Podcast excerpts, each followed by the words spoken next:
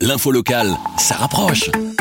Nouveau, le podcast de la Meuse, la Nouvelle Gazette, la province, Nord-Éclair et la capitale. Pierre Nizet, l'information du jour, c'est le décès d'une jeune fille de 12 ans.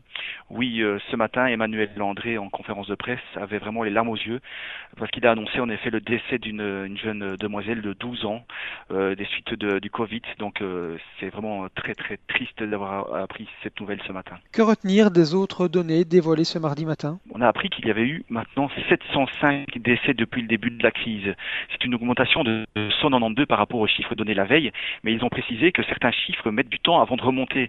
C'est le cas notamment des, des soins de santé les maisons de repos, où là, ben, je crois que ça prend du temps avant d'arriver aux statistiques euh, qui sont prises par le, centre de crise. Donc voilà, on a 705 décès, euh, c'est quand même beaucoup. Euh, il y en a autant maintenant en Flandre qu'en Wallonie, il y en a 289 dans les deux régions, et à Bruxelles, il y en a 127 il y a quand même quelque chose de positif, c'est qu'on constate que le nombre de patients par la maladie, la maladie a baissé. Euh, donc on est à 876 cas pour hier. Donc ça veut dire qu'il y a une baisse. C'est déjà euh, assez intéressant de le souligner. On note aussi que trois provinces saturent en soins intensifs. C'est préoccupant? C'est le cas de, du Limbourg, de, du Hainaut et de la région bruxelloise. Ça peut être préoccupant s'il n'y avait pas assez de lits disponibles dans toute la Belgique. Or, ce, ce n'est pas le cas actuellement.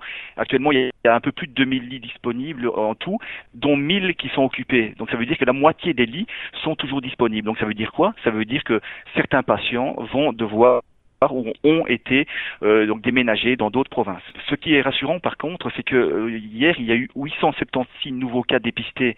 Ça veut dire qu'on continue la baisse. Euh, la veille c'était 1000, un peu plus de 1000.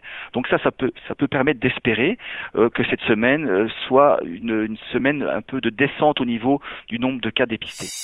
Avec la Meuse, la Nouvelle Gazette, la province, Nord-Éclair et la capitale. Passez en mode local.